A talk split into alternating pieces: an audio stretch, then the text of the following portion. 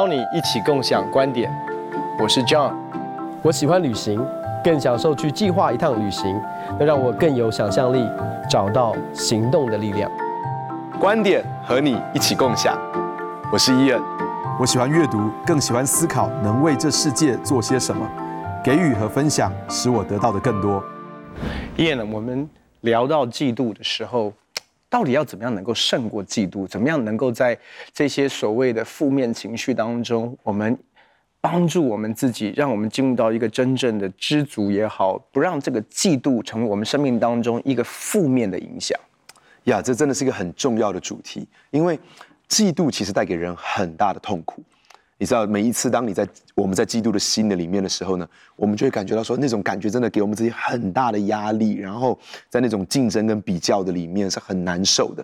那呃，其实有一个奥地利德国的一个嗯社会学家，这个人叫 Helmut Schurk。然后这个这个人呢，他写了一本书叫《嫉妒与社会》，他竟然还去区分 envy 跟 jealous 的不同。，OK，你知道，我很想知道，因为我我。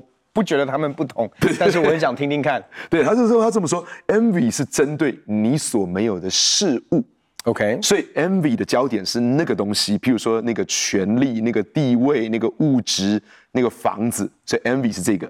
那么 jealous，jealous 呢，就是超过超过我的那个人，你他认为 jealous 是是是个人的，是针对那个人，那个人，OK。所以所以那可是其实呢，对我来说，envy 跟 jealous 都都是很难受的一种情绪。那有一个心理咨商师，他讲了一段话，这个话字真的我觉得是很贴切、很贴切的。他说：“他说没有在嫉妒里面为什么很痛苦呢？因为没有任何事比别人的不幸更让他快乐，也没有任何事比别人的幸福更让他不安。嗯，所以我看到别人的不幸，我就很快乐；我看到别人的幸福，我就很痛苦。那这种情绪，你说？”是不是真的很痛苦？是，你知道在英文里面呢，竟然有一个是从德文过去的字，那么这个字呢叫这个字叫 Schadenfreude。嗯，你知道 Schadenfreude 这个字，这个 Schaden 就是就是指 damage 或 harm，Freude 就是 joy，所以你看到别人有这个 damage 的时候，你就很开心啊，你看到别人被伤害的时候。你就很开心。这个如果要用中文讲的话，就有个成语可以很贴切的形容，叫幸灾乐祸。哦哦哦。所以你知道这个 Schadenfreude 这个字呢，就是很容易被人理解说啊，我看到别人不快乐的时候，我就很快乐。可其实这这样的心是非常狭窄、非常痛苦的。所以为什么我们需要胜过嫉妒？是因为这个事情会带给我们很大的痛苦啊。你一讲这个，我就想到，你知道我小学的时候是游泳校队啊。然后那时候被呃代表学校去去参参加比赛的时候，我都还记得那时候，我每一次都会挑那种人数不是很多的那种竞赛，因为容比较容易得名次，因为那时候是取六名。我有一次参加一个比赛，是七个人比赛取六名，那我就觉得啊，一定中，一定中，绝对会中，我好开心哦。那个，然后我就告诉你，那一场我是第七名。哎呦，OK，第七名，我很记得。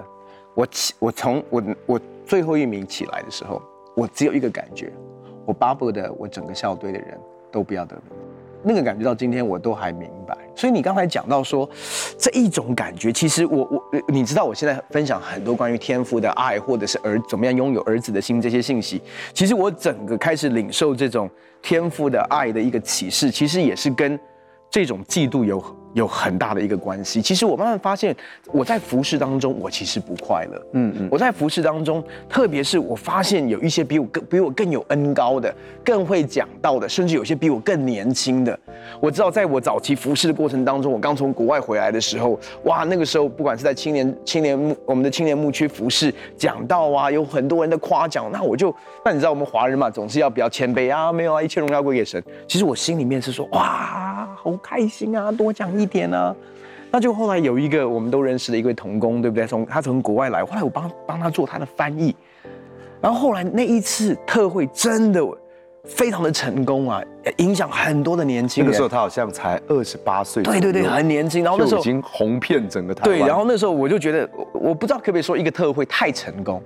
因为那一那一次聚会完之后，就大家就家喻户晓的一个一个年轻讲员哦，那你知道从那时候开始，我就被被人家认为是什么？是认为是他的翻译。哇，那个对我的那种打击，那你知道翻译我不介意啊，可是因为我也做很多这些名讲员的翻译，可是他们每一个都是非常有恩高，而且年纪又比我长，所以我在他们旁边可以吸取他们的精华，对不对？因为有一天他们会过去，有一天就是我周训正的日子来到。可是这个人比我年轻，你知道吗？我帮他翻译，有一天我还在翻译当中，我离开，他还是继续在讲到，所以你知道那个对我里面，我就好挣扎，我甚至。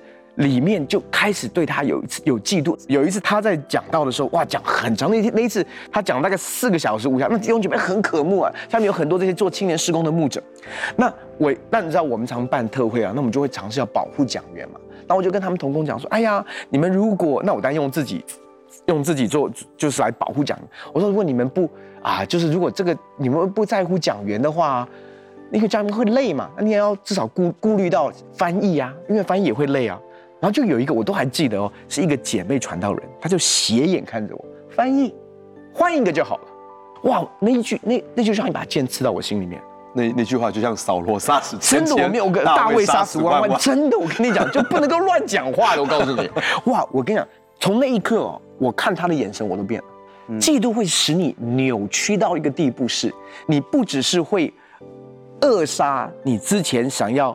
提携的人也好，要帮助的人也好，或者是你本来要祝福的，他扭曲到一个地步，是他开始怎么样？他开始整个人变成是一个我们都不认得的。后来是真的，我跟我就来到神面前说：“我说神，为什么我我会有这种这么多的情绪？为什么这么多的不满？这么多的不爽？这么多的，他是那种酸，然后到苦。”都是负面的苦，对这个人的很多这些东西，我就开始跟神抱怨啊，我说神为什么他，为什么不是我，为什么这样？开始怀疑很多神的这些东西。后来直到有一天，我真的受不了，我真的受不了，我说神，我必须要承认，我就是这么孤儿。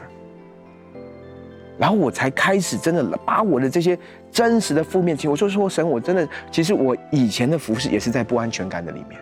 我以前的服侍也不是在一个儿子的心，也是在一个奴仆的心，一直抓，一直夺。那当我要抓的东西别人拿走了，我觉得那种别人给我的赞赏，诶，他分享走了，甚至更多的时候，我就觉得我我我没有价值。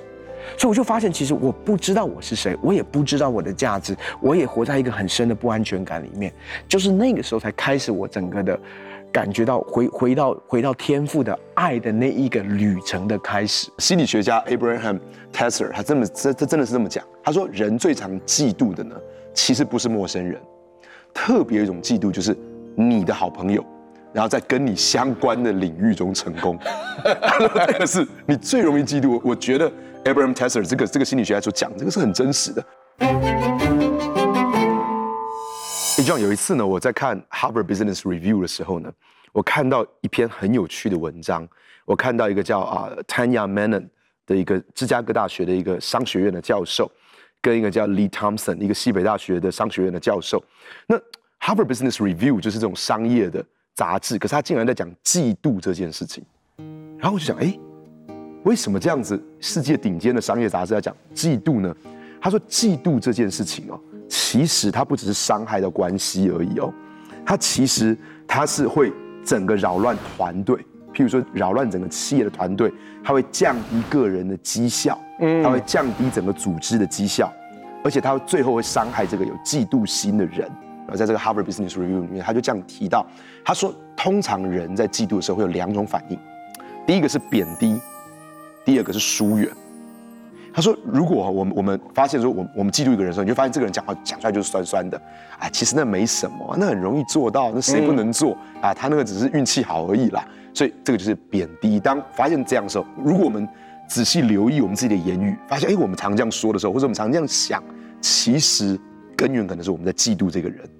那么第二个事情是疏远，那我们就不想太靠近他，因为让我们感觉到。”是很羞愧，或者对，或者是我们我们可能靠近他，感觉就是不好受嘛，所以我们就想要疏远他。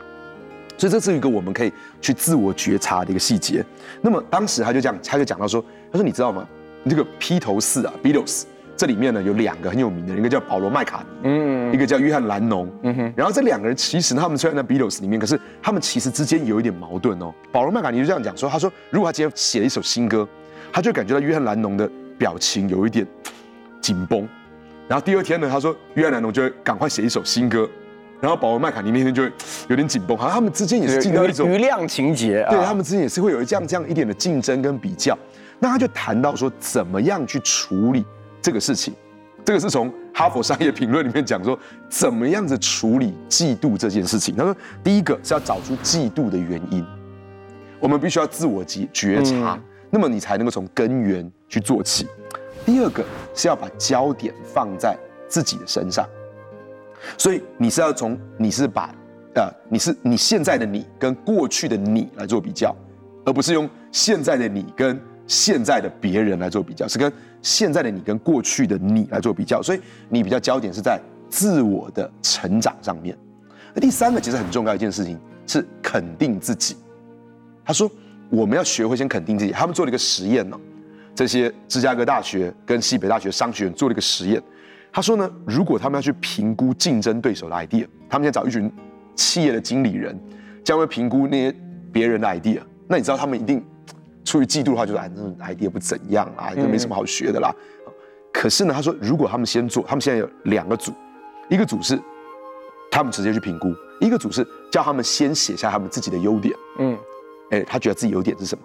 他自己最看重的价值是什么？比如我是一个很看重家庭的人。啊，我是一个很喜乐的人。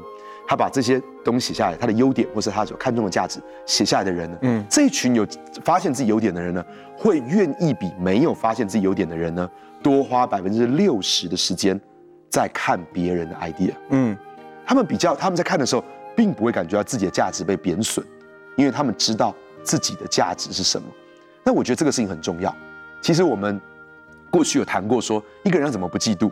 如果他知道天赋是何等的宽广，何等的良善，如果他开始建立一个更宽广的心，那么如果他知道他自己到底生命中拥有什么，他的特长是什么，他的优点是什么，他就不会被别人生命中有那些优点就感觉到他失去了他自己的价值。其实很多的时候，我觉得我们会陷入到嫉妒里面，因为我们相信仇敌一个谎言，那个谎言就是。嗯我所没有的会使我更快乐，嗯，以至于我们忽略了我们已经有的，所以我们总觉得快乐真的在前头。那你看到整个整个的所谓的广告媒体也好，啊，广告的媒体就是要让你感觉你现在的你是不快乐的，对，因为你还缺了一个东西，缺那条牛仔裤，缺那这个手机，对，缺那个房子，对不对？那其实你看，你看整个广告，广告的目的就是要激发你觉得。因为他有的真好，OK，所以其实我们其实是活在一个完全是用用这一种比较心态来激发购买欲也好，激发这些所有的这些整个的经济，我们的经济繁荣跟这个都某种程度有一些的关系哦。但是重点是，仇敌他其实放了一个谎言，在我们不知不觉当中，我们也吃了这个谎言。那个谎言就是我所没有的才会给我真正的快乐。那人就会这样子，人就会专注在他没有的事情上面，就会忽略他所有的。所以你会发现，很多人在追求他的事业成功的时候，他会把所有东西压在什么？我就是要赚更多钱，嗯，我就是要有更大、更好的工作、更好的职位，然后怎么样、怎么样、怎么样。然后呢，他会把他的什么东西现在已经有的，就是他的婚姻，跟他的家庭摆在一边。更可怕的是，我们需要明白，因为嫉妒它本身的背后的那个因子其实是贪婪哦，是 greed，所以他永远不会说，我真的有了那个之后，我就满足了，他不会的，嗯，他不是说我今天有了这个房子我就满足，我换了一台车子我就满足，他是一个无止境的一个继续贪婪跟继续嫉妒下去。换句话说，我得到这个之后，我还是不够，因为那个谎言会继续告诉你，你还没有的会让你更快乐，所以你现在有点快乐感哈。但是会更快乐，所以呢，你不要松懈，继续努力，继续追求，然后呢，你就继续在追求。可是最后，你会发现，就算你真正到了，你还是不满足。所以很多的时候，真的，当我们的我们吃了这一个仇敌魔鬼，或者是这个社会价值观所给予我们的这个谎言，说你没有的东西才会让你快乐，你会发现，当你进入到那一个循环的里面的时候，就好像那种白老鼠，你在养白老鼠，不在跑那个轮，你跑跑跑跑。所以为什么全世界最有智慧的所罗门王在传道书他讲，他说：“我又见人为一切的劳碌和各样灵巧的工作，就被灵舍嫉妒，这也是虚空，也是捕风。”愚昧人抱着手吃自己的肉，满了一把得享安静，强如满了两把劳碌捕风。其实大部分的人呐、啊，在他追求的人生的背后的动力或者是动机，其实是贪婪跟嫉妒。嗯，然后抓到这一切之后，却发现最后是什么？都是空虚的。呀，yeah, 我其实可以验证你所讲的这个话，因为，呃，我的太太翠芬呢，她在癌症医院工作了十年，他就是在癌症末期的病房里面照顾这些病人，他就曾经跟我谈过这件事情，因为那个时候癌症末期的病房，他其实有很多的时候，已经不只是身体的照顾，特别是在安宁疗护的病房里面，有很多是这种灵性的照顾、心灵的照顾。那么在那个过程当中，其实他常常听到人们就讲说，他很后悔把他所有力量都在追求这个世上的名誉、地位、成就、事业、财富这些东西。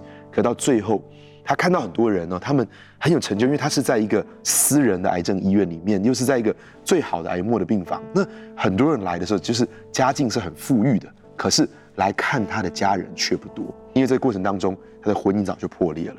他的孩子在一种没有爱的环境里面长大，长大之后也不想来看爸爸。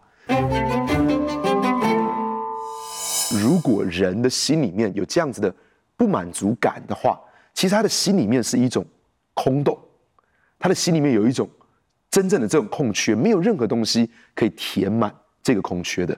可是，就像我想问的问题是说，那怎么样子能够很在这个当中得到一个平衡呢？他感觉到他想要给家人更好的生活，嗯、可是又不陷入到。这样子一个贪婪的追求里面，这是一个非常好的问题哦。因为我觉得有神圣的不满足感，是也有不神圣的不满足感，嗯，就是很世俗的不满足感。那怎么样能够区分这个，其实是关键。第一，我觉得有五件事是我们可以做的，可以帮助我们让我们的满足，让我们的不满足感是神圣的不满足感。第一个就是要学习感恩，我们每一天都感谢神，是。你还是可以有你所追求的，可是你每一天为你已经有的感谢神，会帮助我们怎么样？知道感谢的力量有大有多大吗？那个经文告诉我们，还让出人意外的平安必在基督耶稣里保守我们的心怀意念。意思说，你在追求的过程当中，你不会忧郁啊，嗯，你不会焦虑啊，你不会彷徨啊，你不会觉得啊，我比不过人，完全不会有，因为这是感恩的力量。是。第二件我们要做的是什么？停止比较。啊，嗯，停止比较，其实说真的很困难。为什么？因为我们活在一个社群媒体当中，那个 Face 就是社群媒体，不管是脸书或者 IG 里面，大家 PO 出来的照片，绝对不会是他的挫败，不会是他的挣扎，不会是他们的低潮，PO 出来的绝对是什么？人生他们。人生当中最精华的，都是要炫耀嘛，绝不会把零分考卷拍了之后上传 IG，对不对？一定是去了哪一个最好的餐厅，去哪一个最好的度假，哪一个最好的酒店，哪一个最好的所有这些的东西。所以，其实说真的，我们真的要保守我们的心。当我们在看脸书的时候，因为你在不知不觉当中，其实仇敌魔鬼把那个谎言丢过来，是，就是你看他们好快乐，你看你都没有。你看他们吃的多好，你看他们住的多好，你看他们开的多好，你看他们的孩子多好，所以很多的时候，我们不知不觉又陷入到这样的一个比较的一个思维的里面。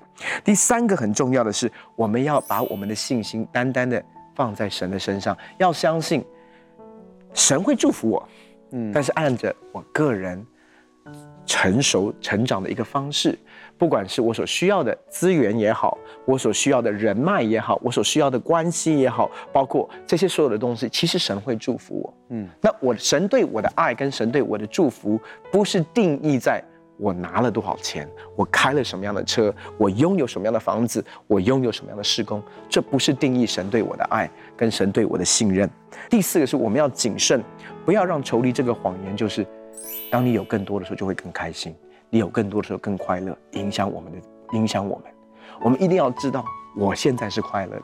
嗯，因为保罗说，我们可以喜乐啊。嗯，你的喜乐跟物质多少一点关系都没有。嗯，保罗是在监狱里面说，你们要喜乐，我在说你们要喜乐。所以我们一定要知道，现在的我就可以喜乐，现在的我就可以有满足的喜乐。最后，很重要的是，当我们面对到嫉妒的时候。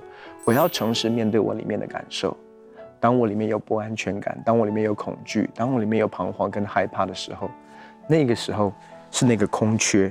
如果我我如果我不去注视这个，其实我会用很多错误的方式去填满这个空缺。那时候我需要做什么？我需要来到神的面前，就像我当时在我的服饰当中，发现我里面的洞这么大，嗯，但是我要告诉你，这个洞只有神的爱、天父的爱可以来满足。所以我去面对我的感受，然后我把这个带到光中，然后求神来帮助我。以及我的追求不是在一个不神圣的一个不满足当中在做。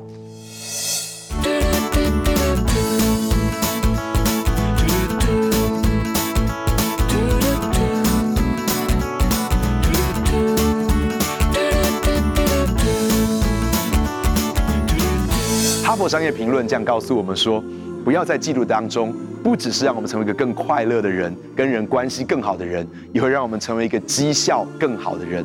所以不要嫉妒，会让自己更快乐，变得更好。而这个关键是我们认知到自己嫉妒的根源到底是什么，我们才能够对症下药。永远跟自己比较，而不需要跟别人比较。今天的我们可以比昨天的我们更好。神没有应许我们，我们会比别人更好。可是神确实应许了我们，我们可以比过去没有神的时候变得更好。亲爱的朋友，而且当我们开始肯定我们自己的优点的时候，我们就不容易进到嫉妒的当中。今天我们每一个人都可以发现我们的优点，还有神在我们生命当中的恩典是什么。学会数算神的恩典，学会感谢神给我们的种种的恩典。很开心跟你分享我们的观点，也欢迎你在网络上面跟我们分享你的观点，共享观点。我们下次见。